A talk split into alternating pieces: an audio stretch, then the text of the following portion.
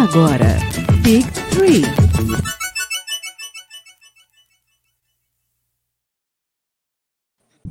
Salve, salve, Biggers! Hoje a quadra tá cheia. Tá mais cheia do que aquele título do Lakers lá que esqueceram com o Cook no ônibus e ficou todo mundo muvucado ali na quadra. Irmão do Rondo, não sei quem, não sei quem, os filhos do Anthony Davis. Boa tarde para mim, boa noite para vocês. Hoje a live é muito especial. Porque assim, a gente fica vendo a tendência, acaba mais se falando daquele time roxo e dourado, roxo e dourado. Eu pensei, né?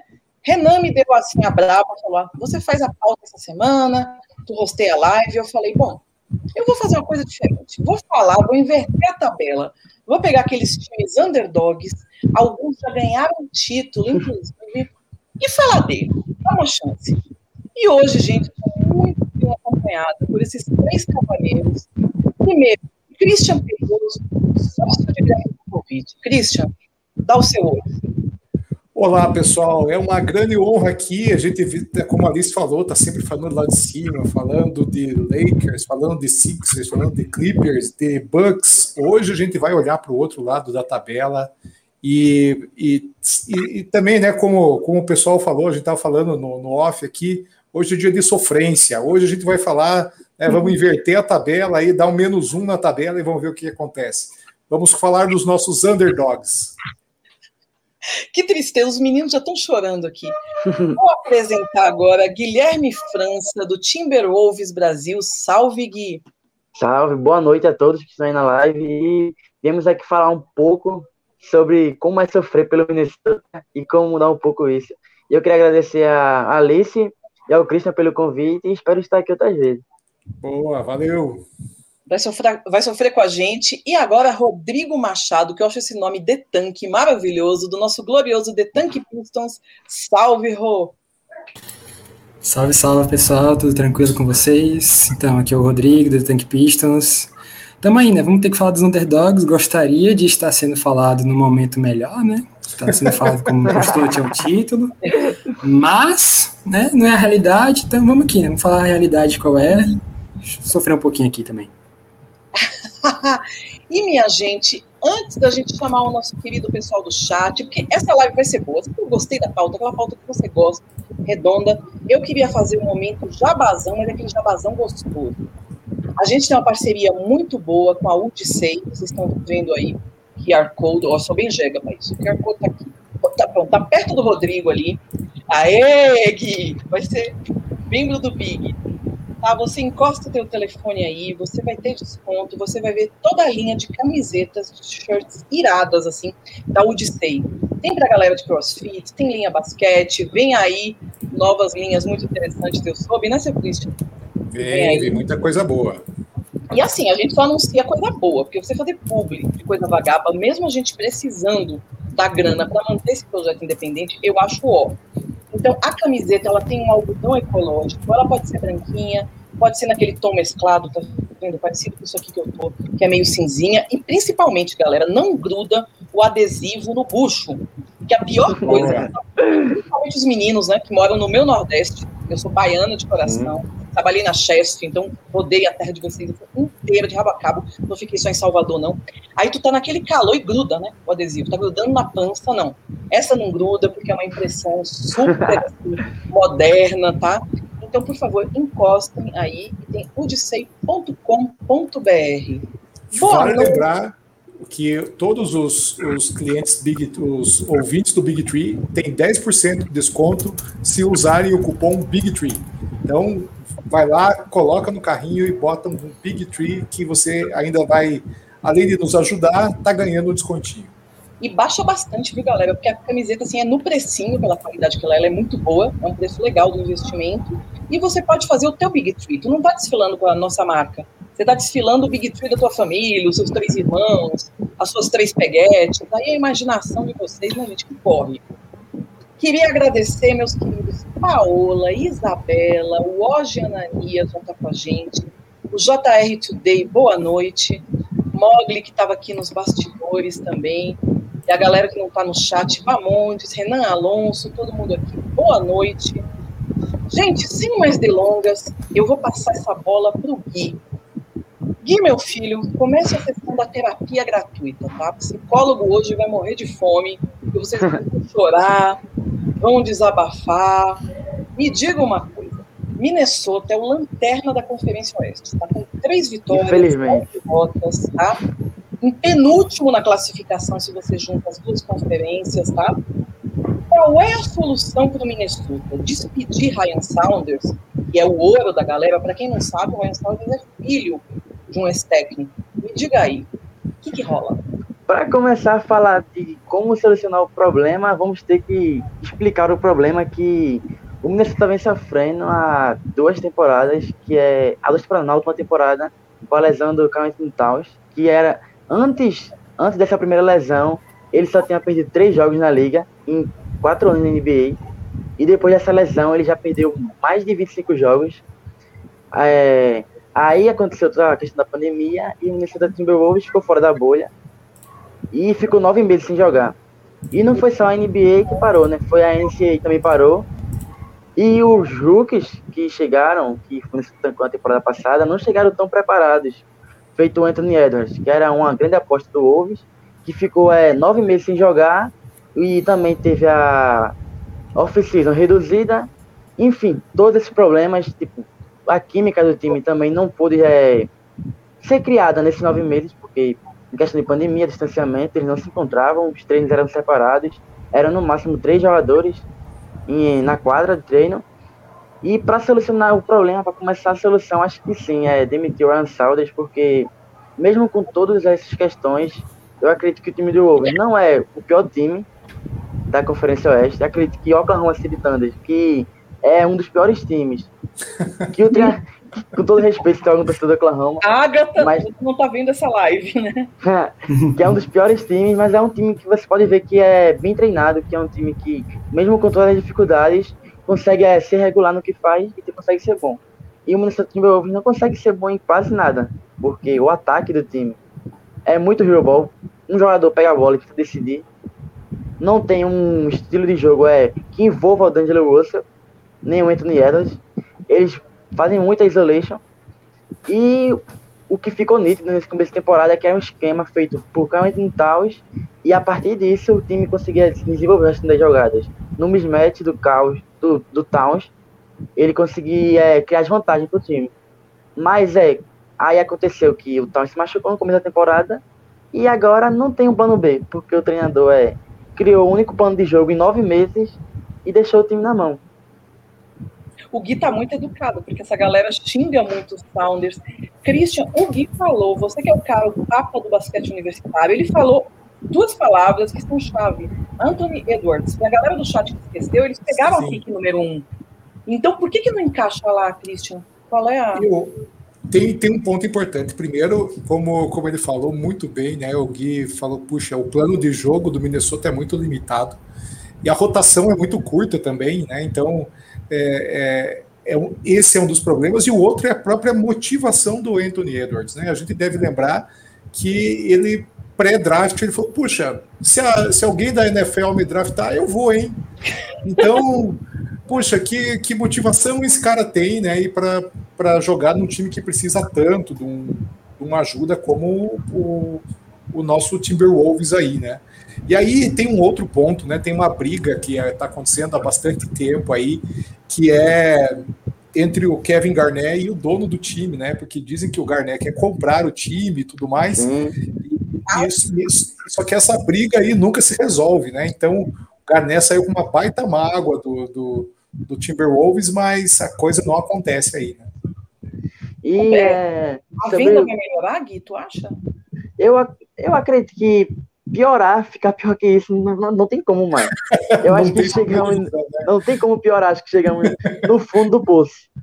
E é, também o Rick Rubio, experiente, jogador que chegou para ajudar na rotação do time. Chegou super mal, tá jogando pior, pior que os jogadores que nem faziam parte da rotação.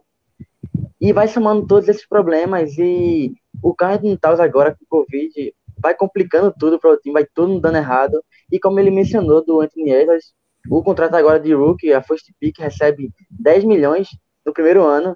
Então, para um jogador desmotivado, não precisa de mais nada. Né? Oh, é verdade. E se você lembrar, né? Puxa, é um contrato grande, é, e aí você chega. Se você tem um ambiente propício ainda, é, se, a gente, se a gente olhar o que está acontecendo no Warriors, né? Puxa, o Warriors está dando uma baita força para os rookies lá, né? Então você vê os caras com minutos, os caras jogando e tudo mais. E aí aqui no, no Minnesota tem minutos, mas a desorganização do time eu acho que acaba desmotivando. Sim, acho que a, até a própria cultura que o time foi criando ao longo dos anos influencia muito isso. Porque você pode usar de exemplo o Andrew Wiggins, um jogador que saiu do Minnesota xingado, que todos criticavam ele pela motivação, chegou no Golden State e agora é um jogador super motivado e quer conquistar a NBA. Coisa que ele nunca tinha mencionado aqui em Minnesota, pelo menos uma entrevista pra, de pré-temporada, que é quando os jogadores é, fazem aquela. enganam os torcedores, então que treinaram cinco meses, que, que ganharam seis quilos de massa, e nunca ele tinha comentado nada sobre. Você pode ver que é um ambiente totalmente diferente. E o Steve Kerr faz um trabalho incrível com o Wiseman. Pode ver Sim. até que, que acho que foi ontem, ontem, ontem, que o Draymond Green levou a técnica por reclamar com o Wiseman. E isso é uma coisa que você não vê em Minnesota, que é, é um time que aceitou a situação que está, e o treinador é muito conivente com, essa, com toda essa situação ele não tem comando, porque a gente nota, gente, o Ryan Saunders um dia vai ter um treco na quadra. Eu lembro que uma vez, quem foi? O David Borgens, lá nunca se falou sobre o nome dele, do Sacramento King, ele caiu duro também uma vez, assim, e o Ryan Saunders vai por isso, ele tem, ele é muito nervoso, e é o que o Gui falou, falta um líder de vestiário no Minnesota. D'Angelo Russell parece que é aquela história, desde que saiu do Brooklyn, passou pelo Warriors, parece que não quer assumir muito essa bucha de vestiário. E eu queria saber do Rodrigo, assim, se hoje tivesse, porque vocês vão enfrentar o Philadelphia e o Pelicans. Se hoje tivesse jogo entre Timber e Pistons, o que, que dava? Ia dar Pistons, ou oh, ia dar Timberwolves, com certeza. Tanto que o primeiro jogo da temporada foi Pistons contra Timberwolves e o Timberwolves ganhou da gente. Então, assim, pode botar ninguém aí na quadra do Timberwolves que a gente perde, não é? É inexplicável, assim. A qualidade do jogo, entre aspas, né? A qualidade do jogo do Pistons atualmente é de um, é de um modo inexplicável. Complicado. Tá complicado defender o case também. Estamos nesse caminho aí do, e, do pessoal do Timberwolves. E o Aaron Saunders, que é filho do Flip Saunders, como a Alice falou no começo da temporada, que é um treinador lendário em Minnesota, que foi um do. Foi, era o que era o que mantinha a boa relação do Glenn Taylor, dono do Minnesota, com Kevin Garnett. Era ele que estabilizava e depois que ele faleceu, foi quando o Kevin Garnett quis comprar o Minnesota, uma parte, uma porcentagem, e o Glenn Taylor não quis vender para ele. Foi de onde surgiu toda essa história que ele já mencionou no começo da live. Aí é. Na temporada passada, o Wolves veio com um estilo de jogo que era muitas bolas de três, muitas bolas de três, um ritmo muito alto, um pace muito alto, e muitas bolas de três, e uma, um, aproveitando a transição. Sendo que nessa temporada o time perdeu, o time perdeu pelo menos a característica que tinha. O time não tem uma característica, uma identidade que você vê jogando e vai dizer, parece que o Minnesota está jogando. Não tem isso, o time pegou um pouco do, do estilo do Golden State Warriors, do Steve Kerr, um pouco de split, tipo, jogadores é, na quadra, mas você vê que nitidamente não é o suficiente para um treinador da NBA não é tipo algo que vai levar o Wolves a outro patamar. Nitidamente é um time que não tem identidade e características, vai se perdendo, vai perdendo tudo. Que se o Wolves começar positivo, é, o D'Angelo Russell poderia ter comandando o vestiário enquanto o Towns estava fora. Porque uma coisa é um time vencendo e outra coisa é você assumir o time que está perdendo. Nem todos os jogadores querem assumir essa responsabilidade. O Rodrigo, você aceitaria fazer um swap de técnico aí? Vocês dois, cada um, um pega o técnico do outro, para ver se dá uma. É, enfim, não sei. O que, o pessoal fala aí. O que o pessoal fala aí, eu acho melhor deixar quieto, né? Assim, o Case, o Case ele tem boas, boas coisas, a gente consegue ver boas coisas nele, no trabalho dele.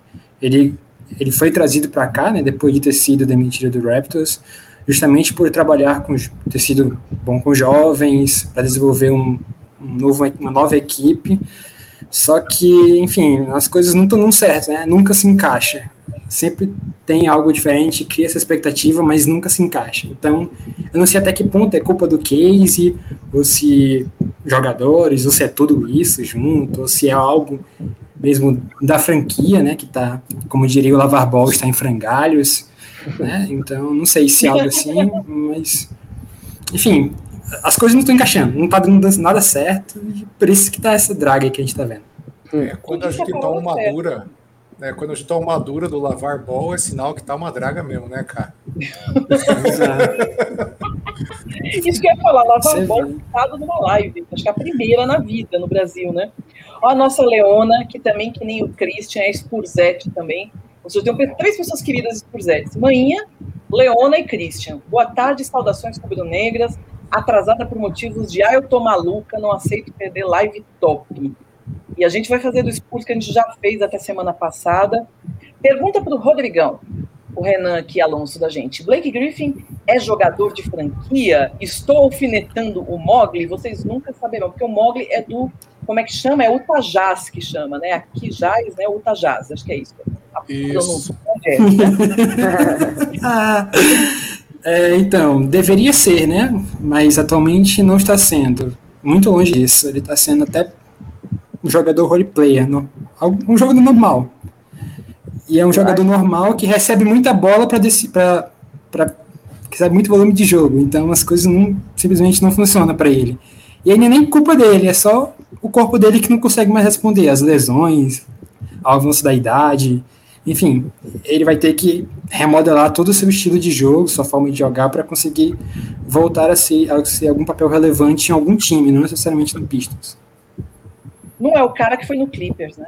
Naquele Clippers que deveria Exato. ter procurado Red, que Chris Paul, Blake Griffin, DeAndre Jordan. Tinha uma galera da porra ali para ganhar um título.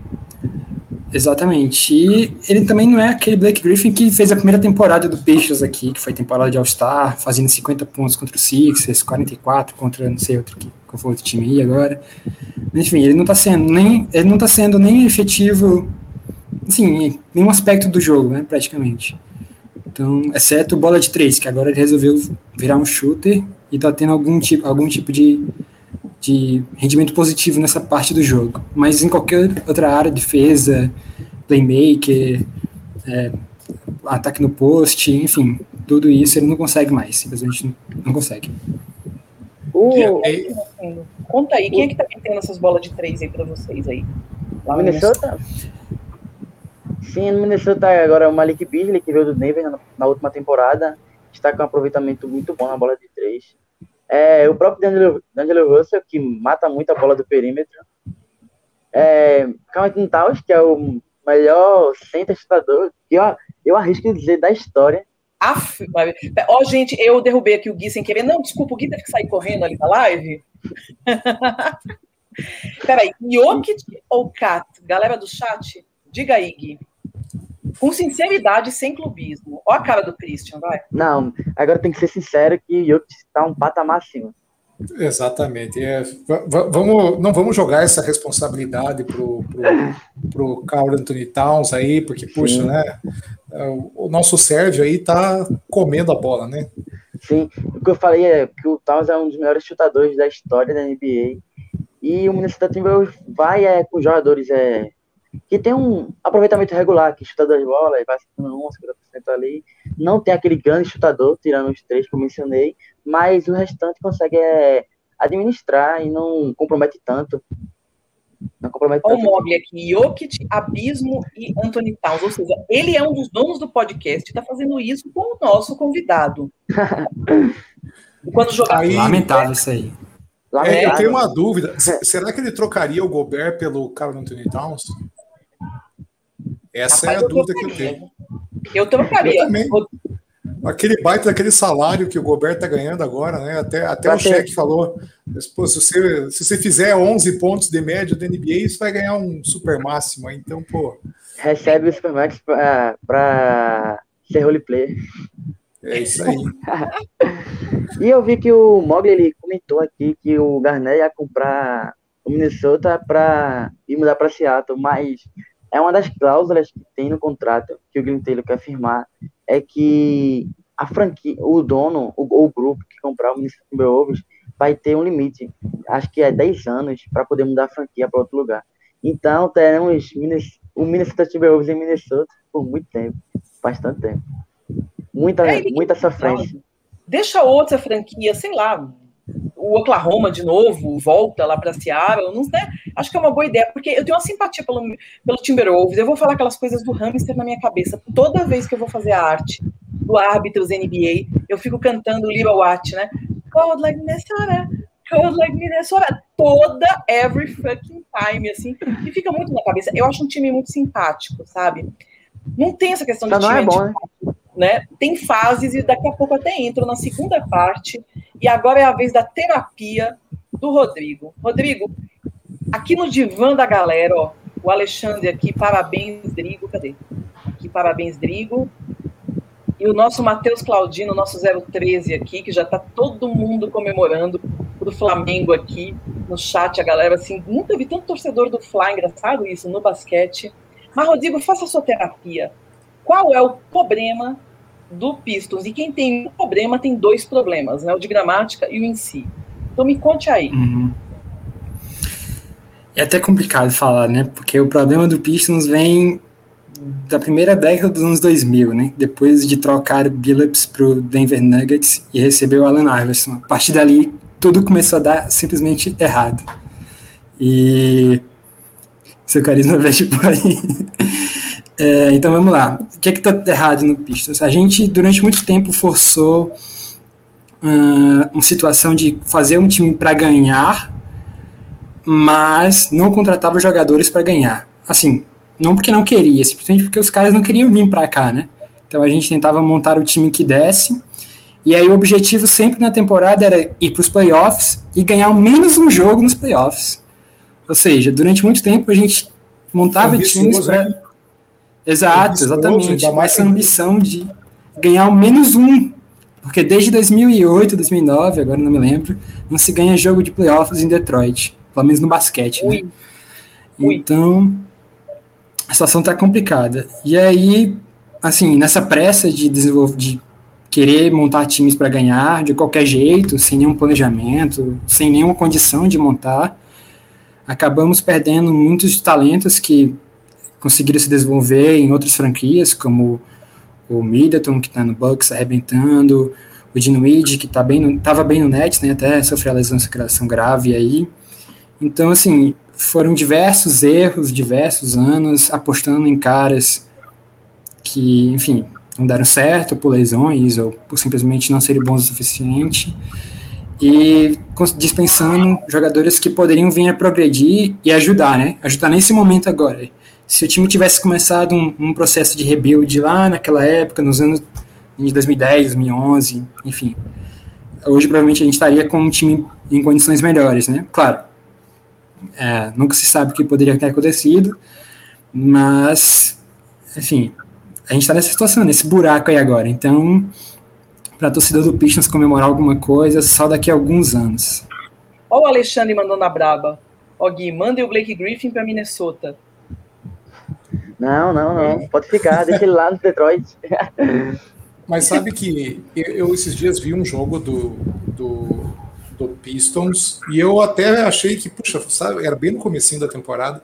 Eu achei que o time até que ia, sabe? Puxa, é, tem o, aquele menino que veio da França lá, o Kylian Reis. Kylian. Reis. Sim. Uhum. Nossa, eu achei esse cara muito bom. Assim, ele, é lógico, ele é novo, você vê que ele é rookie da vida, inclusive, né? Puxa, o cara tem 19 anos, mas ele tem um bom potencial, tem um bom arremesso, sabe driblar.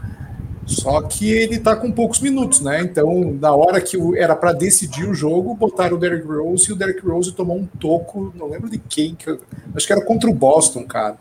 E aí, puxa, acabou, acabou o jogo. Então, é, tem que dar, tem, tem que o, Pistons tem que entender que ele está em constante rebuild, né? Ele está num tá num rebuild pesado e eu acho que talvez falte isso. Falta o time admitir de fato que está em rebuild. É, na verdade, o que aconteceu é que esse- esse- essa admissão veio, né? A temporada passada, depois que o Blake Griffin voltou de lesão, mais ou menos, eles viram que não ia dar, já não ia dar dali. Então, eles assumiram um, um rebuild, só que assim, não é bem rebuild, né? É, um, é o que o Troy Weaver, né, no novo GM, falou que é um reshaping. Então, Ah. foi trazido novos caras para cá para poder ganhar casca, para eles evoluírem aqui, para a gente conseguir trocar eles por coisa boa. Ou seja, é um rebuild a longo prazo. Né? Não é um. Desmontamos aqui, trocamos por pique, vamos lá, trocou tudo por pique, não é o que cita agora. 20 piques aí nos próximos anos. A gente tem um processo que vai tentar evoluir jovens, ou, assim, não necessariamente jovens, né, que o Jeremy Grant já tem 26 anos, mas de tentar dar, mostrar para o mundo que tem jogadores bons aqui no Pistons, que a gente consegue, consegue que eles conseguem jogar bem, né, que eles sabem jogar bem quando recebem condições para isso, e aí, sim, conseguir trocar eles por coisa boa. Então, é, é esse, essa é a ideia, a mentalidade no Pistons é essa nesse momento. A Paola falou uma coisa legal aí, que depois a Leona completou que ela viu um stat, uma estatística de que o Griffin não fez nenhuma enterrada ainda. E a Leona colocou, gente, mas ele não está se recuperando ainda? Exato. Em teoria ele já deveria estar recuperado, né? Porque essa lesão que ele teve, essa última lesão que ele teve, foi na temporada 18 e 19, ali do meio para o fim da temporada, em que acabou ficando de fora de alguns jogos, precisou voltar nas últimas para a gente conseguir classificar para os playoffs.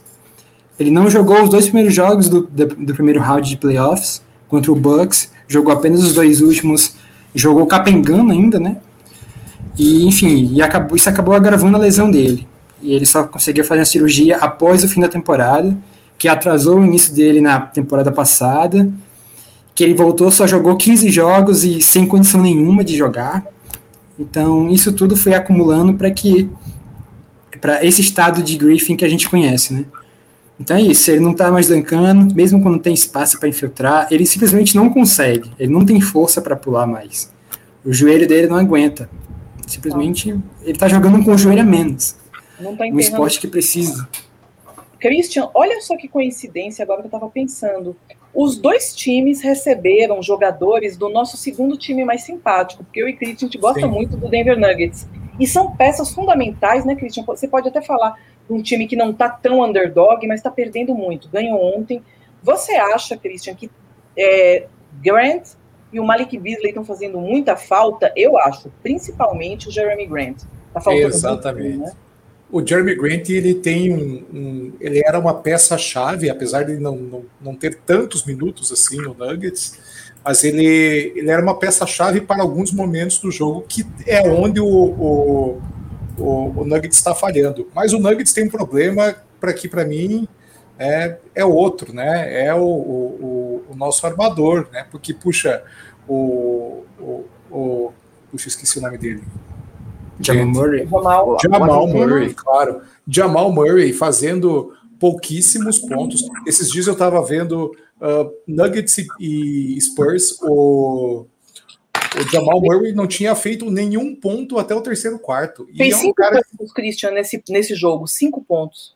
É, isso é assim, puxa, um time que, que foi finalista de conferência não pode, né, gente? Se você olhar é, o que o, o, Nuggets construiu no ano passado, eles vinham como. É mesmo se você olhar a outra conferência, né, do, do, do leste, a gente tem, também tem o Miami sofrendo, né, Renan? O Renan tá aí, sabe disso, Miami está sofrendo o coitado do Toronto, a gente tem vários times aí que a gente imaginava que iam estar em uma outra posição.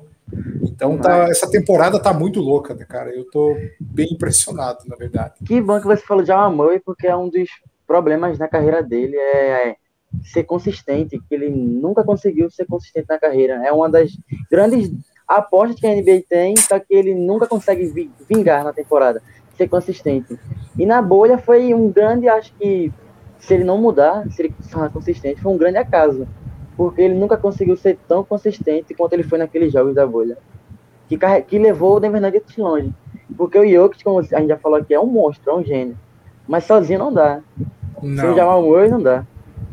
Precisa de um apoio. E aí que faltam essas outras peças, né? É o, Exatamente. Já no, no, no Detroit, acho que faltam umas oito peças, mais ou menos, mas uma hora vai dar certo. Vai, vai. Mas é isso, é porque atualmente o Pistons é só o Grant, né? Então, o Grant saiu de um time que era coadjuvante para ser protagonista no Pistons, só que ele praticamente joga sozinho, né? Teve 49 é, jogos, né? Não sei se foi o Carrilho. high dele, acho que foram 44 pontos que ele fez aí essa semana, semana passada. Sabe? Ele isso, tá isso. muito, muito. Ele, ele recebeu um papel. Opa, desculpa, pode Não, falar. pode falar, pode falar. Não, não, é que ele só disse que, que o Grant recebeu um papel diferente, né, aqui. Era um papel que ele já queria buscar há algum tempo e que no Nuggets ele não ia ter espaço. Então, era justamente o que ajudava o Murray nessa inconsistência era ter peças como o Grant e o Beasley que conseguiam contribuir, né? Que quando faltava o do Murray, eles iam lá e colocavam esses pontos. Então, agora que eles saíram, a gente está ficando mais evidente ainda nessa inconsistência do Murray. A gente vai entrar agora naqueles underdogs do leste. E assim, eu já ia começar com o Toronto para vocês, porém a galera do chat está muito pedido, pedindo um time que não tá underdog, mas também tá ali quase para cair, que é o Miami. Então quero fazer o rodízio assim, Christian Gui e Rodrigo. O que, que aconteceu com o Miami? Foi efeito bolha, como o Mogli disse? Começa pelo Christian e depois a gente roda. Para mim, ressaca. Os caras estão cansados pra caramba ainda da bolha, não deu tempo de recuperar. É, e aí eu acho que esse, eu acredito que o Miami sim vai para os playoffs, mas é, vai ali sétima, oitava posição no limite, porque tá até recuperar esse time vai levar um bom tempo ainda. Acho que tem a questão motivacional ainda, o time ter perdido a, as finais também pesou. Eu também acho, eu, eu concordo que também foi feito bolha, acho que em uma temporada normal, sem pandemia sem bolha. Eu acho que o Miami não chegaria onde chegou na, na NBA. Acho que o time ainda não está pronto para isso. E acho que também, além do que o Cristiano é, ressaltou, eu acho que as lesões também estão é, atrapalhando bastante a temporada do, do Miami Heat. O Jimmy Butler acho que perdeu quatro a três jogos. O Tyler Hill também está lesionado. Teve a, teve a, a Covid no time, surto de Covid, ficou, sim, seis, seis dos titulares, Dragic também já machucou nessa temporada.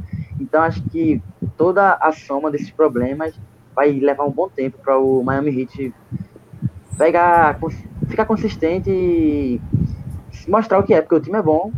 Não acho que seja time de para ganhar NBA, mas é um bom time e não não está demonstrando ainda na quadra. É, é, é verdade, pessoal, o Guilherme e o Christian já falaram tudo aí. Uh, a única coisa, acho que tá faltando exatamente essas, essa parte de treinos, né, que não existe. O Spoelstra é um cara que, assim, todo mundo sabe que é um dos melhores treinadores da NBA, mas ele não tá tendo tempo de treinar, de mudar, de ajustar o time. Ele simplesmente, jogadores também sempre, sempre tem um, dois, três importantes fora, então ele não consegue nem mudar o esquema durante um jogo. Isso eu falo porque eu assisti os dois jogos que o Pistons jogou contra o Heat, e era essa situação, eles demorava para conseguir encaixar uma, uma solução quando o Pistons estava num bom momento do jogo, né? Então, enfim, é isso. Eu acho que essa rotina de dessa temporada tá, tá pesando demais para o Hit. O Renan tá, tá dizendo aqui pro Cauê, por sinal, sigam Pneu e Aaron. Cauê vai trazer tudo do basquete em cadeira de rodas, ligas nacionais, internacionais. O Cauê foi atleta, Cauê é uma figuraça muito massa, assim. Então, sigam que o perfil tá muito legal. Ele tá com coluna no área restritiva também, duas vezes por mês. Então, show.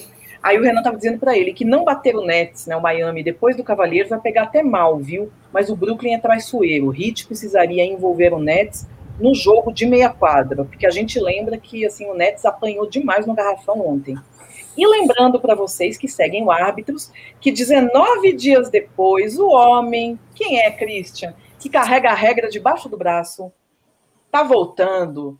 Soltaram a jaula. Cristalzinho Kane vai apitar hoje. Miami Brooklyn.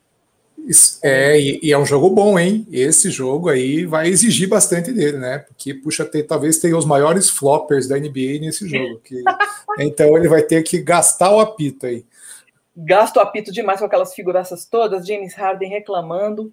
Gente, vamos falar, vamos fazer agora o mesmo rodizinho falando de Toronto. O que, que aconteceu? Nick Nurse, a mágica acabou, Christian. Fred, o Fred Van Vliet parece que é o único que está com gás ali. O que, que não está entrando? Olha, para mim o time é ruim mesmo. Sim, na, na, na cara dura. Eu acho que é, o Siakam teve um ano de Cinderela ali e, e ainda mais é, terem tirado o Gasol desse time. Então, puxa, tirou Gasol e Ibaka, então pô, são dois jogadores de uma defesa muito forte, que ocupam muito bem o espaço no garrafão. E, cara, não repôs a altura, essa é a verdade. Van Vliet, gente, Van Vliet é um jogador mediano para baixo, a gente tem que ser honesto. Então, uh, ah, para ele, para a gente ter que sofrer, uh, para o Toronto ter que depender de Van Vliet, gente, é, puxa, é uma coisa muito complicada. Então, Olha o deboche é... do Christian nessa frase. E até o Cauê falou: às vezes o Fred faz umas mágicas, né? É, exatamente. É esse, puxa, imagine você ter que depender disso, cara. Troca lá com o DeAngelo Russell lá, cara. Manda ele para Minnesota lá, cara. Pô.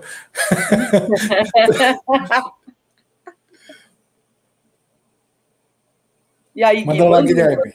Você troca? Eu não, troco não. Deixa, pode ficar com o Van Vliet aí e eu fico com o Russell aqui. Mas eu acho que o, o problema do Toronto foi a começar dois anos, quando perdeu o Kawhi Leonard. Por que não perdeu só o Kawhi? Que era um jogador de MVP Finals. Também acho que perdeu é, o Danny Green, que é um ótimo defensor. E na época do Toronto, ele também jogava muito bem e as bolas do perímetro sempre num momento importante. Aí na última temporada perdeu Sérgio Baca e Margasol, os dois defensores garrafão, os dois homens de ataque também do garrafão do, do Toronto Raptors. E você faz essa soma e o Toronto não repôs a altura, não fez uma reposição digna de Sérgio Baca e nem de Margasol. E tudo isso vai influenciando para o time, que, como ele falou, também não é uma boa depender do, do Van Vliet. E o Siakam é muito inconsistente na temporada, já fez grandes jogos, mas ainda não se provou que vai é, carregar esse Toronto Raptors. Já errou dois game winners nessa temporada e está deixando a desejar. Mas o Norman Powell se encontrou nessa temporada, o Anunobi também se encontrou. E aos poucos, acho que o Nick Nurse e o Toronto Raptors vai se encontrando, mas eu acho que é time que chega no máximo na segunda rodada dos playoffs e vai cair, não passa, não passa disso não. Você foi até positivo, né, Rodrigo, que chega assim na segunda, né? Pô, tá melhor que o Pistons, cara. Os caras querem chegar no playoff e ganhar uma partida. Então tá ótimo, cara. Pô. Pois é, pois é. Na verdade, acho que a, a, como é que eu posso explicar? Desde a bolha, o Siaka não vem jogando aquela bola que ele estava conseguindo jogar, né? Na temporada passada, inclusive. E de lá para cá, assim, a, não sei o que é que está acontecendo com ele, mas claramente ele não está conseguindo desempenhar o melhor basquete possível dentro de quadra. E isso está fazendo falta para o Raptors, né? Uh, e aí, como falou, perdeu Danny Green, perdeu o Mark Gasol, mesmo não estando lá nas melhores condições, e perdeu o Ibaka, principalmente tá pesando, tá pesando agora. Acho que é pesando mais até que a perda do Kyle Leonard por causa do estilo de jogo do Nick Nurse, né? De ser, de ser coletivo. Claro que perder o Kyle, Kyle Leonard tem comparação, mas assim, o Nick Nurse é um cara que acostumava fazer mágica como time, entre aspas, abaixo do que os adversários. Então, enfim, toda essa perda para o time ainda tá fazendo falta para ele. Oi, Cristiano. Desculpa. Não, não sei que a Leona fez o Leona gargalhando por causa do Christian. É por causa da sinceridade, né? Eu, eu entendo. Tamo junto, Leona. É, eu, eu sei que esse Pistons aí, cara, é igualzinho o Bruno Caboclo, né? Ele tá há dois anos de ser alguma coisa daqui a dois anos. Então. Muito. Fala aí. Eu acho que o Nick Nurse né, ele que a, que a magia dele como treinador acabou. Eu acho que falta material humano mesmo para ele desenvolver um bom trabalho, porque nos dois últimos jogos, no último jogo do Toronto Raptors, eu até esqueci o adversário, mas se alguém já até assistiu, comentei por favor, que o Toronto Raptors ficou sem pontuar, acho que foi 3 a 4 minutos, mas a defesa é, segurou o time. E depois na entrevista o Nick Nurse até falou que é quando o ataque não funcionar, quando o time parar de funcionar, se a defesa continuar é, sendo intensa, se continuar é, marcando firme, o time tem chance de ganhar. E foi até sem o Lowry que o time ganhou. Então pode ser um alento para os torcedores do Toronto Raptors. Tô até procurando aqui, fiquei curiosa, viu, Gui? Mas teve isso ah. mesmo, lembra que eu estava cobrindo? Deixa eu ver, acho que foi na segunda, tô bisoiando aqui na tabela. Tananã, tananã, Toronto, Toronto. Mavericks, Dallas. Sim, e o time jogou, é, conseguiu jogar super bem, mesmo sem o Lowry, e teve vários minutos que o time ficou sem pontuar e conseguiu forçar o Dallas a também não pontuar. Então, se o ataque não tá funcionando, a defesa funcionar, então tá ok, você vai ganhar. Fica super complicado mesmo. Ó, galera, chegou agora a Ana no site, ela faz o Hora de Carolina lá no IGTV, que está um projeto muito legal. Semana passada ela entrevistou o JP, que é da base do Corinthians, uma entrevista muito boa, muito sincera. Ele fala de representatividade, é um cara jovem, de rede social, show de bola mesmo. E o nosso trio, Christian, maravilha, que é Ana, Isabela e Paulinha, elas estão levando as colunas escritas para o IGTV. Então, estou fazendo análises muito, muito boas. Vão ter o acréscimo do João, que a gente conseguiu aí draftar João que vai fazer um conteúdo audiovisual aí, muito surpresa, vai vir muita coisa. E queria lembrar para vocês, para apoiar tudo que a gente está fazendo, nós somos em 12 colaboradores, há muitas frentes de trabalho, é quase uma empresa organizada. O que vocês puderem contribuir pelo padrim.com.br barra e também com as camisas que o Christian falou, o pessoal do Big Tree bota o cupom, tem 10% de desconto. Então, só galera, encostar ali, ó, encostar no QR Code, você já vê o desconto. Tem camisas muito legais, eu adoro aquela cara dos Suns, eu acho maravilhosa, certo? E vão ter outras linhas chegando. De quem serão? De quem serão? A gente vai ver isso também. Eu vou abrir, né? Porque o rosto geralmente deixa para os convidados, mas eu só queria também fazer a minha terapia. Pode falar, Cristian. Só queria falar que, puxa, a gente cresceu muito esse ano. Isso só prova que a gente drafta muito melhor que o Minnesota e que o Detroit Pistons. Olha a quantidade de craques que a gente trouxe aí. Menino, você derrubou os meninos agora, a gente não saiu. Não derrubou se falar a verdade, não. Se falar a verdade, não é derrubar, não. Me deixou sem chão aqui, estou procurando. Gente, o, J, o JR Today, olha, vocês ficam botando esses nicks, assim, eu não sei quem é. O João tá aqui na live, tá vendo, João? Começou legal, eu falei bem de você sem saber que era você. Tô chegando para fazer um quarteto ao Star com as meninas do Instagram, rapaz. Botou pressão, já chegou que nem James Harden. João já chegou, vou arrasar. Tô arrasando. 30 pontos, 30 pontos. 30 pontos. Tá então, montando panela aí, hein? O momento terapêutico é meu, porque assim, antes de a gente passar para os underdogs do Oeste, Washington Wizards, eu escrevi para os Souza um negócio que eu achava que esses caras iam mais longe. Gente, mas não é mais longe nem segunda rodada, não. Pelo menos que não ia ser o Lanterna.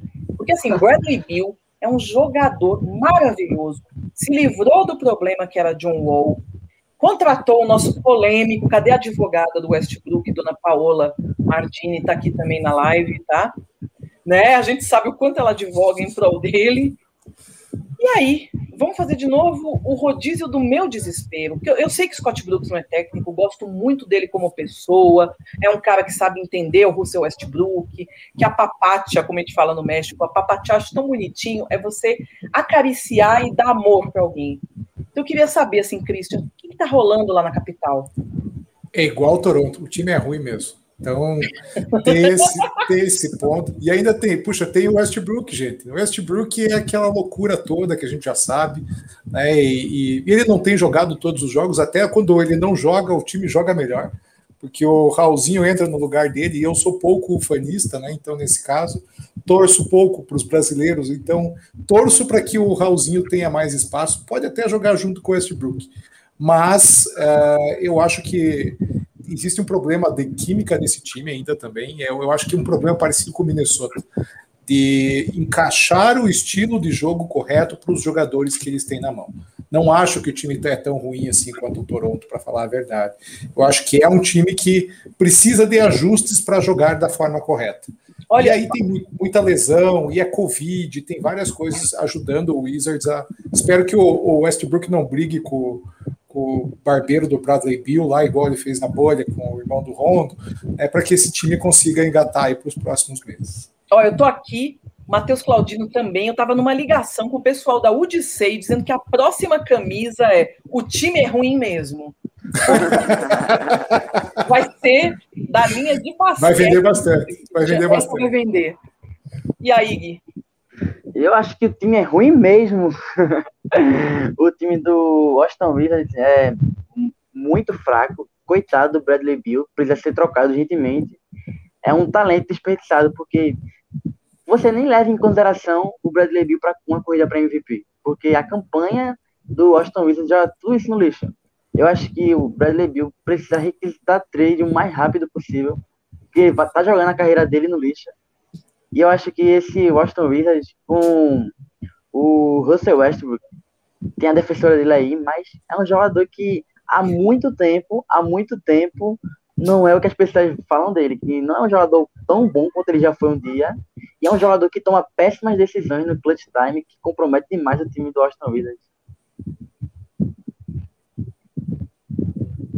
E aí, Rodrigo? É, eu vi que fala e responde o Mogli. Bill vai para que time? É, eu ia falar para ele vir para o Pistons, né? Mas também não ia adiantar de nada para ele, então, enfim, pode ir para qualquer outro aí. Porque, enfim, a situação do Wizards é que é aquela coisa, né? Se tinha o Bradley Bill sozinho, troca o Wall, chega o Westbrook e ele continua sozinho, né? Porque o Westbrook ainda não consegue encaixar, não conseguiu uh, mostrar o seu melhor basquete já há alguns anos, né? Como disse o, o Guilherme. Então, enfim, a situação é complicada lá, porque o time é abaixo do nível, mas a gente sabe que se o Westbrook e se o Bradley Bill jogarem o suficiente, eles conseguem aprontar alguma coisa, justamente por ter algum, alguma qualidade a mais né, do que os outros. Assim, pelo menos nos concorrentes do leste, né? Que brigam naquela parte de baixo. Só que é isso. Se não, não, não encaixa, não tem técnico para ajustar o time da melhor forma, não tem como mesmo com jogadores talentosos como Bill Westbrook, não tem como ir a lugar nenhum. Fica complicado mesmo. Quem chegou aí, vou dar um abraço para ele, Cristian, nosso parceiro de Miami, junto com o Renan, o nosso Moa do Rebodank. Galera, sigam principalmente Instagram, que é Rebodank, mas o Rebodank com I no final.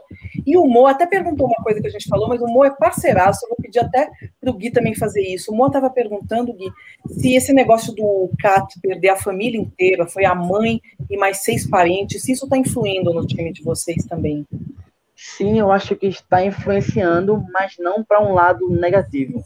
Eu acho que esse fato do Towns ter perdido a mãe dele é uniu mais ainda a equipe. Mas o Towns, você pode ver que ele não tá ligando pro basquete. Ele deu uma entrevista depois da vitória contra, o, contra o, de, o Detroit, que ele falou que o basquete não é uma terapia para ele. Basquete não é algo que vai esquecer, vai fazer ele esquecer os problemas, como tem jogadores que falam que o basquete é, é tipo uma terapia para ele, não é uma terapia. E ele tá jogando porque ele gosta das pessoas que estão ali mas não é uma situação nada confortável para ele. E essa situação do time, eu acho que é até um desrespeito com, com o próprio Towns, ele ser obrigado a entrar em quadra com um time tão fraco. E o, o Wolves, como um todo, é um time que está carregando uma carga muito forte nesse sentido de, de percas, porque o, o Edwards perdeu a avó também e a mãe dele. Nossa. O Rick Rubio também perdeu, é, mas não foi. O Edwards foi ano passado e o Rubio foi há alguns anos. Aí o Rubio deu uma entrevista e falou assim: é, é, há alguns anos, quando eu perdi a minha mãe, foi o Towns que me ajudou. E agora que ele perdeu a mãe dele, sou eu que estou ajudando ele. Não só eu, como todo o time. Então, um time que se, que se fortaleceu disso. Não levou para o lado negativo de deixar bater a equipe, não. Uniu mais ainda, deixou o time mais próximo do Taos e é uma situação bem, bem pesada, porque não foi só a mãe do Taos que ele perdeu, foi mais sete parentes, que é uma situação bem pesada, foi sete parentes para a Covid, e que, graças a Deus, tá ajudando o time, não tá prejudicando, e todos estão ajudando o Cat. Não estão deixando é, que isso está uma situação ainda pior para ele né, na equipe. Não seja o que pese para para ele. Quando ele, ele falou até na entrevista pro, pro Krasinski, que é do The Athletic, ele falou que o time está ajudando muito ele e que por mais que ele não quisesse estar em quadra, quando ele está, as pessoas fazem muito bem a ele. Então, indiretamente é uma terapia que ele não está percebendo que está acontecendo. Então, é um bom sinal. Confere, Christian, você que é atleta ainda, é terapia? Com certeza tá ali suando, tá ali correndo com, com, com os amigos é, é algo que faz muita diferença. E pro e assim, eu sou um fã do Towns. Eu comprei essa camisa não não foi por acaso. Eu realmente eu gosto uh, da maneira como ele joga. Até gostava das brigas dele com o Embiid. Para mim era era algo para mim sempre muito divertido. mas é, toda essa história que ele está passando é uma barra muito pesada. Então, é, ele precisa de uma válvula de escape, com certeza vai encontrar. Estou aqui torcendo muito pelo Towns que ele logo se recupere. Ó, o Christian falou agora, quem vê as lives do Mexicanice sempre sabe, inclusive tem um vídeo lá que eu vou até retweetar para seguidores novos, que é Manhinha falando os apelidos da NBA. Minha mãe, lembra da briga do Embiid com o Anthony Towns, que o Anthony Towns lá tá enforcando, o Ben Simmons enforca. Qual é o apelido do Ben Simmons, minha mãe? É... Guarda-costa. Ele pode ser vendido, mas negociado do. Não, não, não pode ficar sem guarda-costa. Não pode. Sem meu Ben Simmons eu não consigo. Né? Então é isso, eu acho que minha mãe tá certíssima. O único papel na vida do Ben Simmons é ser segurança, porque ele tá enforcando, ele dá aquele mata-leão ali. O Christian, que é nosso cara do MMA, dá aquele mata-leão e tá dizendo que tá. Ele foi é, como peacemaker no relatório, velho. Acontece, Mas o, pior né? é, mas o pior é que ele é muito amigo do Towns fora na quadra. Acho que levaram bastante em consideração isso. É, pelo menos ele não fez igual o Kelly Oubre Jr., né? Que teve aquela briga que ele socou o John Wall na época que eles jogavam juntos no Washington. Então, f- foi lá e fez o certo, né? Mas, gente, assim, a gente não quer estimular a violência, é uma rede pública, mas quem não socaria John Wall, não é mesmo? Até minha avó de né? certo? Agora, vamos passar para os underdogs do Oeste. Gente, tem um que a gente vai falar, não acredito. Vamos falar do Sacramento Kings, que é aquele time que tem dois técnicos e ao mesmo tempo nenhum, né, Christian? Conta aí. Nossa, o, o Sacramento, eu acho que ele é um eterno underdog. né? Então, até se você olhar a história do Sacramento, eles têm poucos momentos de glória aí na, na, na vida deles, né? Então, ah, o time, quando começa a se acertar, o general manager eh, manda, manda o técnico embora, vai lá e traz um técnico do Lakers que não deu certo, daí manda embora, traz outro. Assim, é, é uma. é, eu acho que o problema do Sacramento é muito mais fora da quadra, fora do corpo técnico, do que dentro da quadra. O time não é ruim, né? Diferente dos outros que a gente viu aí, é um time ok, mas todas as influências de fora da quadra, a política que acontece ali, acaba prejudicando. Time muito inconstante, né? Então, ah, não, não, não mexer, inclusive, na, durante a, a, a temporada de trocas de maneira eficiente tem, não tem feito muito bem para o Kings.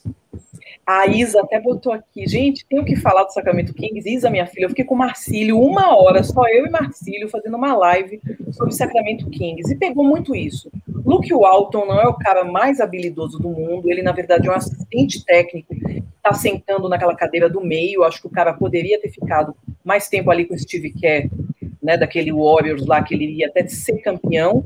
E Alvin Gentry é o dono das piores rotações do mundo. Vocês estão vendo o que é o Pelicans na mão de um cara habilidoso como Stan Van Gundy, um cara que sabe ler é e ou numa prancheta. Porque assim, minha mãe morreu de rir aqui. Porque o Alvin Gentry, a gente chama até aqui em casa, carinhosamente, no vídeo de apelidos, de Zé Cachaça, porque ele tá sempre com o olho vermelho lá. O Zé Cachaça, o Zion liberado, podendo jogar, departamento médico falando, tá, você não vai fazer que não Tom Thibodeau, que bota o pessoal para jogar 900 minutos, né? O Tom todo mundo joga acima de 40. Isso era no Minnesota do Gui, até a piada, né? Você pode até falar disso também.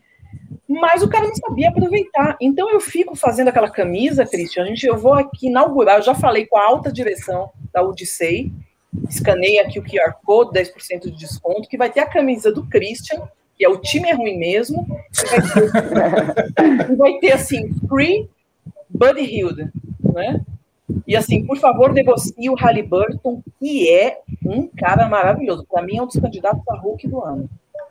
E é o que eu ia falar é que, diferentemente do Wolves, o, o Hulk do, do Kings chegou muito bem na temporada. Chegou já entrosado, não é nem entrosado com o time, chegou jogando muita bola. E o Halliburton, para mim, até, até o momento, é o Rook of the Year. E eu acredito que o time do Kings é ruim mesmo. Eu, eu não gosto, eu não gosto muito do time do Kings. Eu não sou muito fã.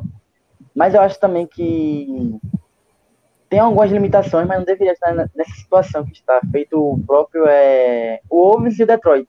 Eu acho que quem está sentando na, na prancheta, como ela falou, o Luke Walton é muito fraco.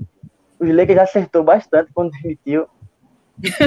E eu acho que troquem o Halliburton para Minnesota e podem continuar com ele, com o Luke Walton aí, tudo certo. E você, Rodrigo, o que, que você se manifesta sobre aquela franquia da capital da Califórnia, viu, gente? Se tem menor que, vai, que fez Enem e tudo, capital da Califórnia, Sacramento. Pois é, e aí é aquela draga, né? Eu já de anos, toda vez que é para dar certo, dá errado, né? Tem alguém que faz alguma coisa para dar errado. E o Halliburton que foi um cara que foi cogitado em Detroit, aqui no Pistons, na pick 7, acabou não vindo, veio o King que se machucou logo cedo, e ele tá aí arrebentando no Kings, mesmo o Kings sendo esse time aí que parece ser ruim, tem algumas coisas boas, mas é ruim, né? Por causa do treinador. É que nem cunhado, né? Quando apresenta, né? Parece que até vai ser uma coisa boa, mas sai ruim. É, pois é, não tem como dar, dar certo. Um Luke Otton de treinador não tem como ser bom. Olha, agora tem um momento muito triste, a gente vai chorar, que é, é brigas numa equipe. Uma equipe grande tem brigas, no Big tem briga. A gente está tendo um bullying ao vivo da nossa Ana em cima do Christian. Christian, eu dou uma palavra, eu dou um minuto de defesa aí para você. É... Eu odeio Indiana Pacers. É só isso que eu vou dizer. Eu, eu apostei no Indiana Pacers como finalista do leste no ano passado. Cara, eles passaram aquela vergonha. O TJ Warren afinou pro Jimmy Butler e tudo acabou, cara. Eu tava, eu tava achando que ele era o o AJ beijinho, Warren já. o beijinho lá do time Acabou. Ele. Acabou, acabou. Então agora eu tenho. Se existe um time que eu odeio, é o Indiana Pacers. O E o resto, Christian cara, disse que foi mangado, que o povo mangava da cara dele, não foi, Christian? Teus amigos de Facebook, assim, a vida inteira. Todo dia, porque eu, né, dif- diferente dos meus colegas aí, eu vou lá e me exponho, eu vou lá e coloco no Facebook, ó. Esses aqui são os campeões, né? Mas aí não, eu fico com o telhado de vidro e aí quando o Indiana perde, cara, nossa, todo mundo vem me encher o saco. Isso faz parte, né? Olha o Cadu dizendo aqui, Christian, temos que parar de sonhar. é o Cadu é meu parceiro aí, meu amigo fanista. Ah, é, é o que falou a frase, né? Luca me engravida e vocês interpretam, né? Como você. Olha aqui, se o Christian fala, eu paro tudo para escutar. Por isso que eu escolhi essa live. A live que a gente fez de Halloween, gente, eu estourei os tímpanos de todo mundo, porque eu ficava na gralha. kkkk, Que a minha voz é super grossa, assim, que eu assusto o povo no México, porque o mexicano tem voz fina, né?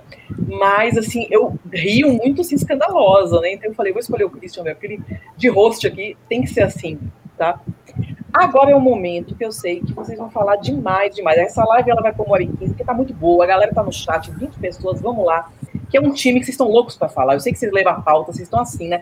A boquinha salivando. Então eu vou fazer de novo o rodízio. 14 posição, meus amores do chat. Houston Rockets. Nossa. John Wall, aquela gangue dos Dobermans, John Wall e agora contratava o pilantra do Kevin Porter Jr., Demarcus Cousins, junto com o PJ Tucker, adoro o Tucker, mas ali é uma gangue, né? Christian, meu filho, comece aí. 14 lugar. Aí é um time que ficou ruim. Não, não era ruim, ficou ruim. Esse, olha, o que eles fizeram apostando no futuro, né? E puxa, eu fico pensando sempre, coitado do John Wall. Essa é isso que eu penso. Porque o cara entrou nesse time com uma esperança, né? De puxa, vou jogar ao lado do Harden, vamos reconstruir essa franquia, vamos juntos pro playoff. Aí, cara, acabou, destruíram, né? Então, puxa, eu, eu para mim ali, é, o Houston vai passar um momento mais ou menos como o Nets passou. Não sei se vocês lembram que o Nets né, acabou a era de, de Kevin Garnett e ali no, no, no, no, Nets foi um ano, alguns anos de hiato, até que o time conseguisse montar essa galera que estava agora. Estavam com Jarrett Allen e tudo mais. Puxa, era um bom time, né? Então, só que levou muitos anos, porque eles torraram todas as, uh, as fichas deles, né? E o Houston, com essa reconstrução pesada, vai levar muito tempo também. Então, para mim, o Houston esse ano também não vai para o playoff, vai ficar lá para baixo. E se bobear, aí vai, vai ser vizinho do, do Wizards na última posição da sua conferência. E aí, galera, eu vou fazer uma pausa, porque chegou aqui na lojinha, né? Tá tudo certo, tá tudo certo. Eu tô aqui na cozinha, porque o cenário, ele é na parte da cozinha, porque é uma do lado da outra. Então tá tocando tudo. Ainda bem para poder, porque a gente não está vivendo só das contribuições da Odissei, a gente está vendo o padrinho também. Gui, meu filho, o que, que, você acha que o Christian falou? Vai ter jeito? Eu não acho o time do Houston tão, tão ruim quanto os anteriores que, gente, que já mencionamos. Acho que o time do Houston tem, tem um talento, tem o John Wall, tem o Christian Wood que veio do Detroit. Eu acho que é um time que pode brigar pelos playoffs, porque agora tem play-in, né? Então, o nono e o, décimo, nono e o décimo também agora tem chance de ir para os playoffs. Então, é. Tem que esperar os jogadores ficarem saudáveis, que é o John Wall ficar saudável, que é um problema, né? Se ele não ficar saudável, aí sim, esse time passa a ser não ruim, passa a ser horrível. E... Mas eu acho que esse time, se não trocar o PJ Tucker, que eu acho bem provável, que eu acho que para mim o que vai definir se o Houston vai querer brigar por, pelos playoffs é se trocar ou não o PJ Tucker. Para mim, se o Houston troca o PJ Tucker, o Houston não tem pretensão alguma de ir para os playoffs. O time não quer brigar por nada. Na minha visão, o PJ Tucker pode ser bastante útil, porque você consegue emparelhar um forte garrafão com PJ Tucker, Christian Wood, e tem John Wall também. E eu acredito que se o Houston quiser, se jogadores é, com, conseguirem se manter saudável, que vai ser um problema, porque tem o Kansas também, que acertou com bastante lesão. Vai ser, pode ser uma equipe não lá de baixo da tabela, mas ser uma equipe que briga pelo play-in. Não vai ser um time tão ruim assim, que vai ficar com recorde tão negativo.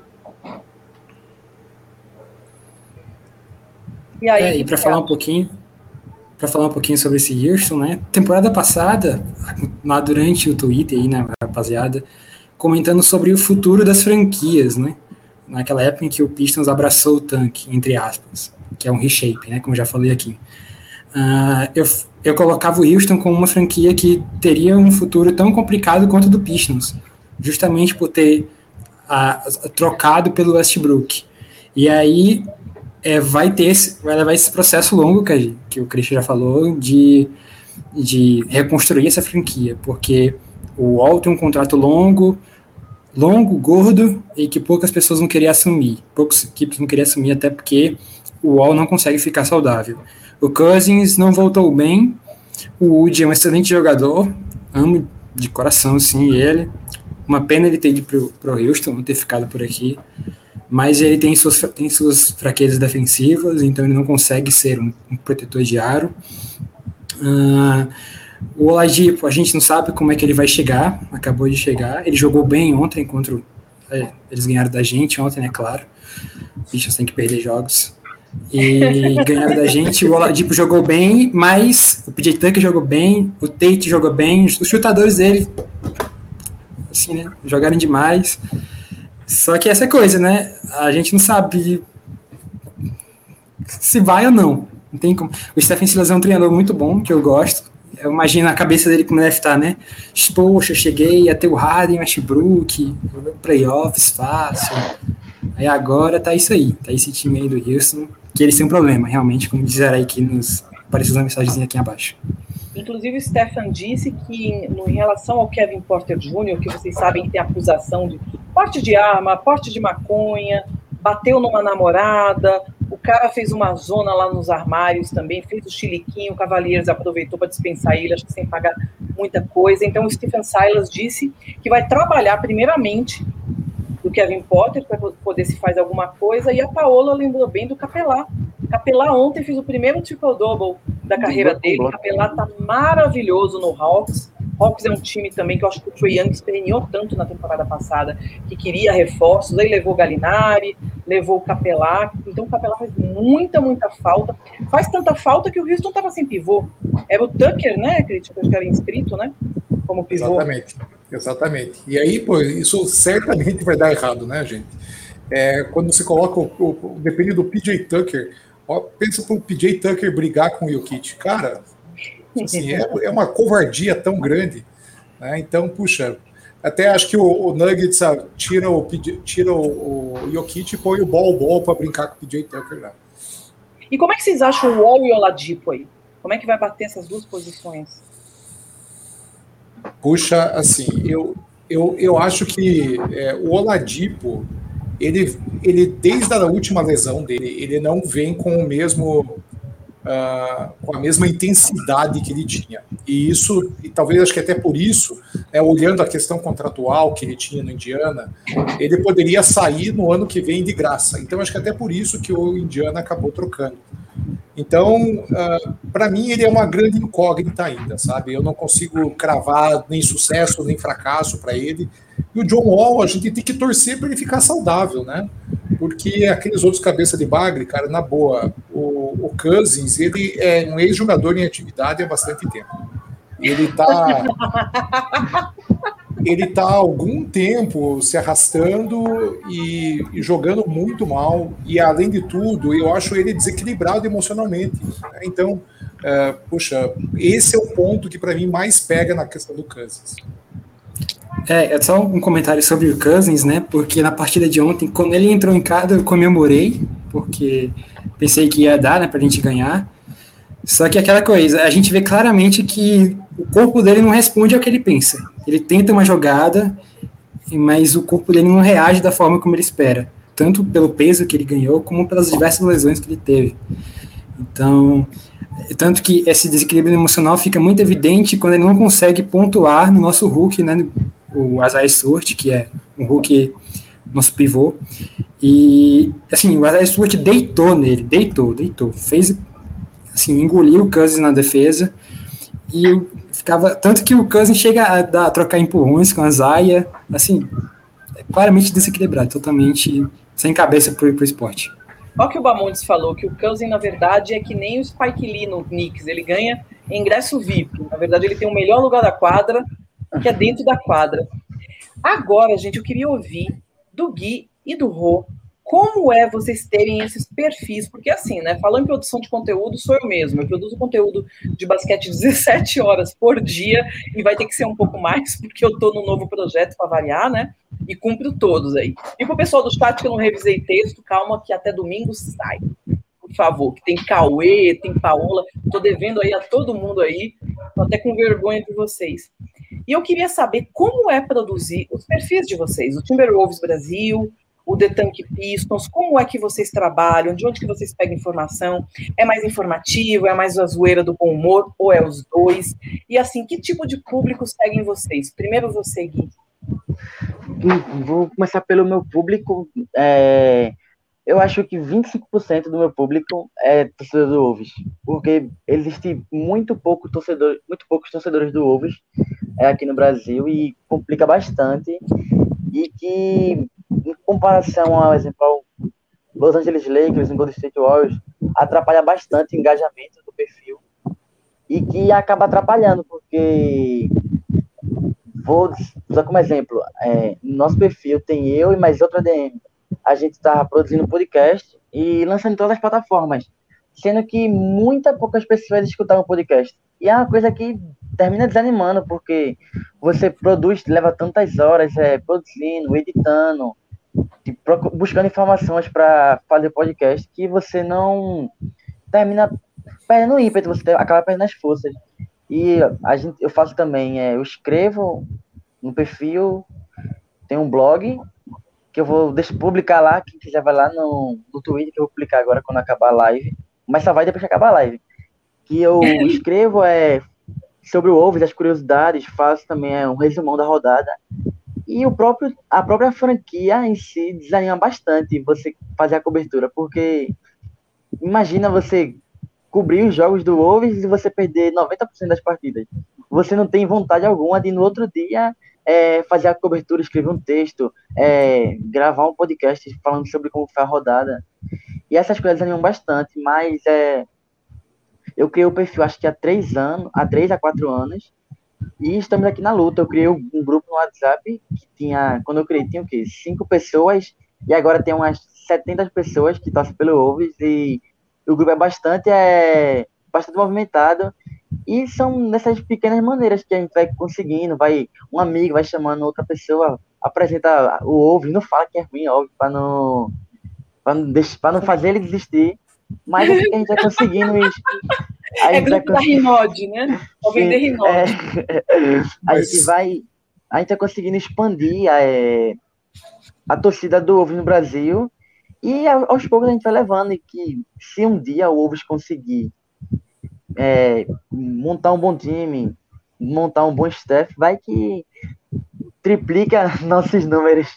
Mas o problema Mas, não é nem. É, só, eu queria só te, te, avisar uma coisa importante, né? Agora que você trouxe esses números, segundo o nosso departamento de estatísticas aqui, né? A gente tem o nosso Rodrigo Bamontes, que é um cara que traz muitas informações para nós. essas 70 pessoas é 8,4 vezes a torcida do Utah Jazz no Brasil. Então, é, você se considere feliz, porque é muito, né? É, um, é uma grande conquista, né? E, poxa, o Jazz nunca foi campeão de nada, talvez nunca será, mas é, já é uma, já é um, uma conquista para o Wolves no Brasil. Aí é um. E é no, é no esforço mesmo, na garra, porque aí não recebemos nada para fazer a cobertura no perfil nem nada, é só pelo amor mesmo à franquia, porque eu gosto de fazer isso, de cobrir a equipe, a franquia, de gravar podcast falando sobre o time, como é que as coisas, as, é, cobrir a pré-temporada e a maneira que eu me informo é, do Wolves é pelos setoristas do Wolves lá em Minnesota. Eu pago o The Athletic, que é o John Falzinski, que cobre o Wolves, e escuto o podcast do Danny Moore, que é no Spotify, para quem se interessar. Que Danny Moore é um cara muito inteligente, não só sobre o Wolves, sobre a NBA em geral. E eu recomendo bastante, não só o podcast dele, como o nosso, que é na Spotify, é Pod Wolves gente, vamos lá ouvir, assim, vocês podem ouvir até os episódios do time de vocês que fala, e antes do Rodrigo, assim, falar dessa experiência do The Tank, que o nome é sensacional, acompanho demais a postagem de vocês dois, por isso que eu chamei.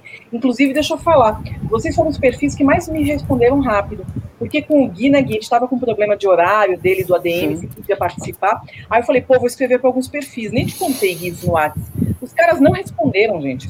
Então, você e o Rodrigo ficam muito ligados para poder falar do time. Eu queria fazer um agradecimento público à minha mamãe vira-lata, que está segurando aqui o reggae. Tem dois pedidos do Uber e um do Rap ao mesmo tempo. E na crise do México, assim, está sendo uma maravilha. Então, mamãe, quer ver? Deixa eu mostrar aqui, para vocês poderem ver. Ó. Tá embaladinho, ela pegou aqui. Então, mamãe, muito obrigada, porque eu estou fazendo aqui, trampando nisso.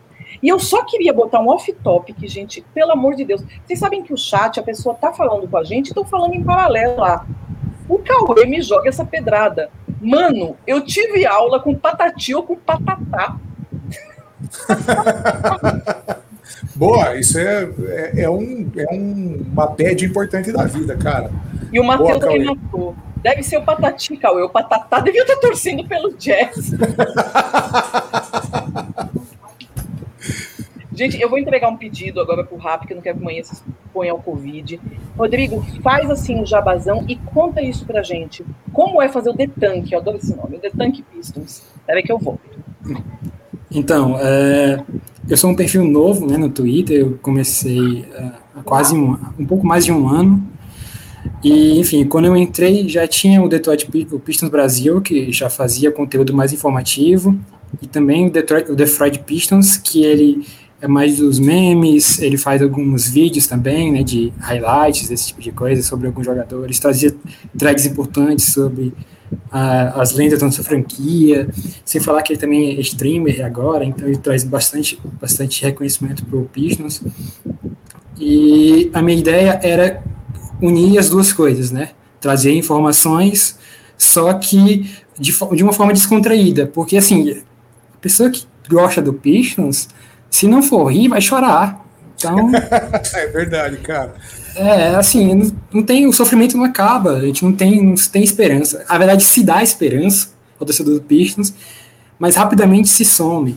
Então, a minha ideia foi sempre, desde o começo, trazer as informações, assim, realmente as informações de fato, mas de forma descontraída, até para, assim, relaxar a cabeça, né? Porque ah, ah, atuações patéticas, o time que não, nunca se encaixa, enfim, um futuro que é promissor, mas não sei se vai vingar ou não. E eu costumo, uh, eu costumo tirar informações dos insiders. Então, tem vários insiders do Pistons que que estão tem notificações ativadas no, no, Twitter. Então, sempre que eles postam alguma coisa, é por isso que eu estou sempre ligado, né, sempre de olho em alguma, alguma informação para trazer. Também me informo bastante em, em podcasts de pessoas, de torcedores mesmo do Pistons, que, que lá da gringa, né? Que aí eu consigo trazer um pouco do sentimento do pessoal de lá para cá, né, para a realidade que é diferente. E, enfim, e fazer o The Tank Pistons é aquela coisa, né? Uh, eu sempre gostei de falar sobre basquete, eu falava sobre o Pistons assistindo jogos no meu perfil pessoal. Uh, não sou um torcedor do Pistons antigo, né? Pelo contrário, eu já tô, comecei a torcer pelo time, já estava essa desgraça aí, então já sei muito bem onde, onde entrei. E, enfim, e a ideia foi, assim, já que eu falo sozinho aqui, falo sozinho, eu vou realmente falar aquilo que eu penso, aquilo que eu vejo dos jogos, aquilo do que eu conheço, sobre, aquilo que eu sei sobre basquete, né? Uh, para o pessoal, para ver se cresce a torcida, sei lá, ver se ajuda. E a ideia do nome The Tank Pistons foi justamente, assim, né, para combinar com a realidade da, da, franquia, que é essa aí de derrotas, é, desgraça e sofrimento. E assim, para a gente é, encaminhar para o encerramento, ó, conseguir entregar para o povo do Rápido, não sei no Brasil, mas o povo do Rápido, os, os entregadores são um pouquinho estressadinhos. Do Uber a gente acompanha, sabe por quê? Porque o delivery, eu tenho um delivery de doce, meninos, vocês não sabem, né? Porque de basquete, de escrevente, não ganha tanto dinheiro assim. E não tem o um mapa no Rápido, então a gente está acompanhando. Do Uber a gente sabe onde o menino tá. Mas assim, eu queria ouvir de Christian, Gui e Rodrigo, por que, que vocês torcem para essas franquias?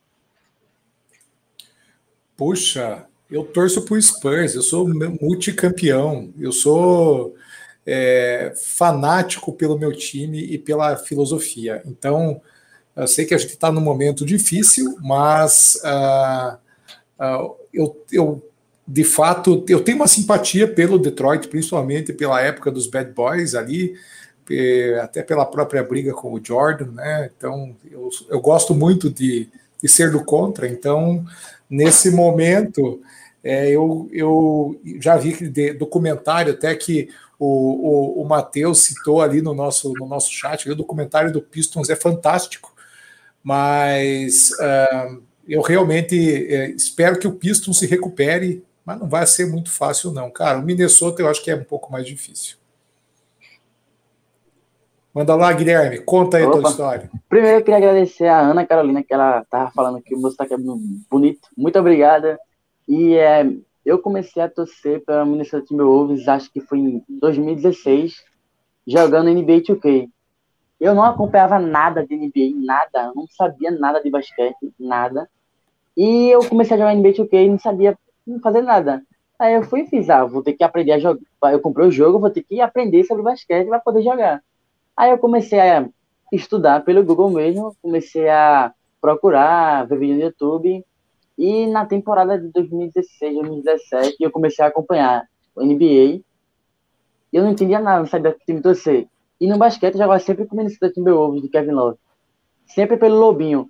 Aí eu, é o time que eu jogo sempre e é o time que eu vou escolher torcer. Não sabia onde eu estava me metendo. Se eu soubesse, eu não tinha entrado nessa. Mas foi assim que começou minha torcida pelo Minnesota, infelizmente. E aí, Rodrigo, conta lá. Então, eu comecei, eu conhecia o basquete, NBA, naquela época das Olimpíadas de 2008, ali acho que no pré-olímpico, algo do tipo. E eu era muito fã do Varejão na época, então eu comecei na NBA a torcendo torcendo né, pelo Cavaliers, na verdade era a torcida pelo LeBron James. Então, durante muito tempo eu fui LeBronzete, assim, dos ferrenhos mesmo de sair brigando com o povo na rua. Só que eu resolvi um dia tomar vergonha na cara, né? Então, assim, conheci algumas, algumas franquias já de algum tempo. E aí foi quando eu entrei mais ou menos no Twitter, voltei a ter um perfil no Twitter, pessoal mesmo. E eu comecei a seguir as franquias, tudo que tinha de perfil de basquete de NBA, eu saí seguindo todo mundo. E aí um dia, um, um perfil do Pistons, eu não me lembro agora se foi o Pistons Brasil ou foi o The Freud Pistons, Pistons, colocaram um trechinho do documentário sobre os Bad Boys. E assim, menos de dois minutos do vídeo, me apaixonei pela franquia. Fiquei assistindo ó, o, o documentário dos Bad Boys, o documentário dos, dos 30 anos da, do título do Bad Boys, documentário de 10 anos do título da, de 2004, assisti o jogo de 2005 chorando, menos, nem, nem torcendo, mas chorando de, de, raiva do Spurs. Eu, tinha, eu queria um, um pedaço de pequeno ranço assim pelo Spurs, pequeno. Mas eu gosto do Spurs, o Spurs é muito bom, assim. Mas, enfim, queria um pouquinho, só um pouquinho assim, pequeno, ranço do Spurs. E. Ih, rapaz, enfim, espero que a gente. Espero que a gente volte, né? Como é que você tem rancinho, menino, de Popovic? Aquele cara que Exato, é o- nosso avô, nosso marido, nosso amante, nosso tudo. Exato, é o Popovich que me faz não ter o ranço completo do, do Spurs, né? Assim, não só o Popovich, como o Tidanka também, maravilhoso, um jogadoraço, sou fanático, fanático por ele. Mas, enfim, ah, aquele time de 2005 me fez chorar. né? Então, é por isso. Todos os. Lebronzetes aqui, né? No chat. Tá Sim. todo, né, Gui? Sim. Pode falar, Passando Gui. pra, passando pra dizer que o São Paulo está ganhando 1x0. Ixi. Tem gente feliz no chat, eu sei disso. Vai São Paulo. Rapaz, tudo é. Ó, dos Lebronzetti aqui, o único que eu vou falar assim mesmo é o Moa que eu salvo, porque o Moa viu Miami. Porque o problema da galera é assim: a timeline é o seguinte: Lakers perde, não tem um pio, não aparece ninguém. Você até fala, morreu todo mundo que não tem um ali. Lakers ganha, uó, uó, uma vitória super normal. Então eu fico preocupada um pouco, por isso eu tenho um pouco de problema com bandwagon. Todo mundo tem que chegar num lugar. A gente não pode ficar naquela antiguidade é posto. Não, porque eu acompanho desde a época de Pat Riley, Knicks em 98. Não, não é isso não. Mas é uma galera que se diz, ah, eu sou do Lakers, cria perfil e tudo. Você não é do Lakers, você está acompanhando 2016 para cá. Porque você vai perguntar lá, Karen Abdul-Jabbar, não sei, nunca vi, jogando, a pessoa nem pesquisa. Então, o problema é esse, que eu acho que esses novos torcedores do Lakers não são críticos.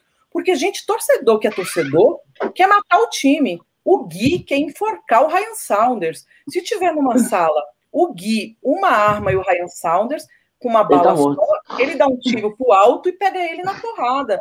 Merenda no cascão.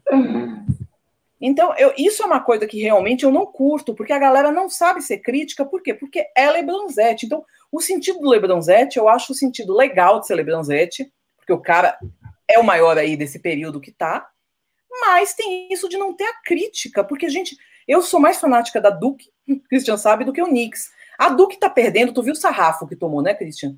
Que tomou, acho que de Wake Forest aí. Eu queria matar matar meu grande amor, Coach K, queria enforcar mesmo. Tava lá pistola na timeline. Triste, pistola, mas o povo não, fica todo mundo quieto, ninguém fala. Por quê? Porque é o que o Gui falou, um de vocês falou. Que esse povo enche tanto o saco de perfis como de vocês, que quando eles perdem, tem a forra, né? É, e eu costumo sempre lembrar para eles de 2004. Bem lembrado. Sim. Viu? Gente, essa live assim tá maravilhosa. Vocês assim vendo, a gente ficou muito mais tempo por causa de vocês do chat nesse papo muito gostoso. Eu e o Christian, a gente gosta muito, né, Christian, de trazer gente de fora assim. Sim. Então, eu vou abrir agora para nossa sessão Jabá. Quem quiser ajudar a gente com aquele dinheirinho, Christian, aquele bom dinheirinho, Bom, vocês podem encontrar a gente no Padrim, né?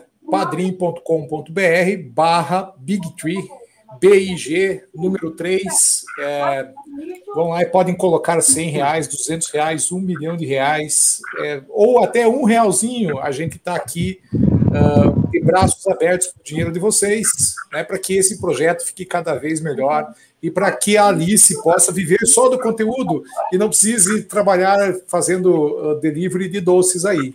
Tá vendo? Tá vendo? Essa seria o sonho, minha gente. Até porque fazer um in-off que é por mexicanices. Quando o cliente mexicano vê a minha cara, sabe que a gente é estrangeiro, não compra mais. Por isso que a gente se através de plataformas, né? É o momento hashtag xenofobia. Ó, mãe, mãe, ah, ó, Christian, minha mãe, eu quero trabalhar com coiote, que manhã é apaixonada pelo coiote dos Spurs, assim. Olha, eu, eu tô vendo que tem muitos fãs de aqui a, a, a, a Leona acabou de falar do Tim Duncan, a sua mãe acabou de falar do Coyote. Eu acho que a gente está aqui. Um, existe um plano de fundo que é San Antonio Spurs em todo o podcast, porque a gente sabe da importância dessa maravilhosa equipe para a NBA. Ó, ó, a Leona, desde o Wake Forest que ela viu o Tim Duncan. Olha aí, aí sim, essa é, é raiz mesmo.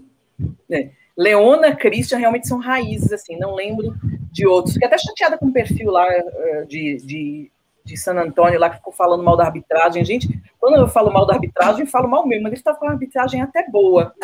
Então, o que eu queria falar para vocês agora, meninos, se despeçam, por favor, Gui e depois o Rodrigo, façam um jabazão de vocês para a gente poder terminar. E muito obrigada.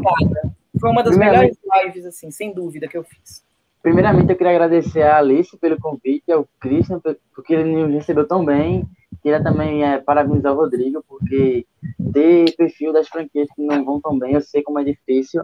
E eu também queria agradecer as pessoas da, do chat aí que nos acompanharam, que nos assistiram, que é, tiraram um pouquinho do seu tempo, né, para nos assistir e ajudar o pessoal aqui do da aqui do Big Tree. E eu queria agradecer muito a todos vocês. E se precisar falar de novo do Wolves ou de qualquer outra franquia, podem me convidar, que eu vou estar sempre à disposição para ajudar. E doem aí um. Vamos ajudar para a Alice não precisa mais vender doce. Vamos ajudar, vamos ajudar. Por favor. E eh, se vocês puderem passar lá no nosso perfil no Twitter, tem também no Instagram, é o mesmo o mesmo arroba que é o Wolves Nation Bra. E também estamos no Spotify, que é Pod Wolves. E o nosso blog está lá no nosso Twitter, lá na, na biografia do nosso Twitter. Só clicar no primeiro link. Muito obrigado. Agradecer o convite e até a próxima, né? Adoro. Fala, Rodrigo. Manda o jabá aí. Então, vamos lá. É, para quem quiser ver o sofrimento do ADM com o Detroit Pistons, é só seguir aí, arroba Pistons. Vou estar sempre por lá comentando sobre os jogos, trazendo notícias, tentando ser o mais humorado possível mesmo, com essa draga, né, que tá. Ah, além disso, eu acho que é por aí, acho, acho que é realmente por aí. Uh, agradecer o convite né, da Alice, agradecer ao Christian também pela oportunidade de falar aqui um pouco sobre Detroit, que é uma franquia às vezes esquecida, né?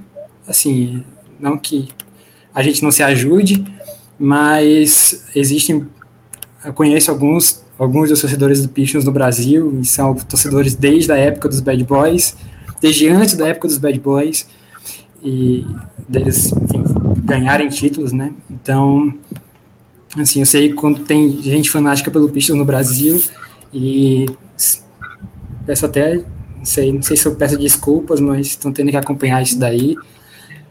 Mas é isso, né? É, vamos lá, um abraço a todos e, e até aí, a próxima. Pode me convidar sempre, é... falar sobre qualquer coisa que estou por aqui. E eu queria agradecer também ao Júnior, eu acho que ele está acompanhando, que ele é, me disponibilizou o League Pass dele nessa temporada para eu poder acompanhar o Wolves.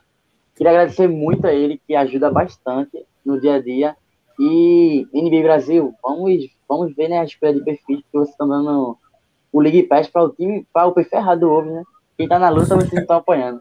Nossa, por favor, bota lá no meu Twitter, viu, Gui? Eu sei que você tem que ir, porque o Gui pô, fez um esforço para participar danado.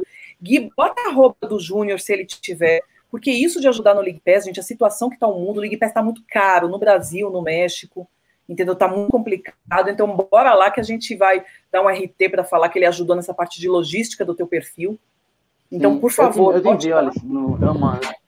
Por favor, envie pra gente, porque eu pago mal pau pra essas coisas, tá muito difícil, viu as coisas, viu, gente? Olha eu aqui, fazendo os negócios dos doces, viu? Então, amados, um beijo pra você. Christian, a pessoa que eu mais gosto, que os meninos ficam com ciúmes, eu gosto do mal, né? dos meninos todos, meu bamondes, mas eu amo fazer live contigo. Amo, cara, de coração, viu? Valeu, isso, obrigado, gente. Isso mesmo, Paulo. São Paulo está ganhando. Olha, lá vem, lá vem. Vou derrubar. Gente, um beijo para vocês. Tchau, tchau. Valeu, tchau, tchau.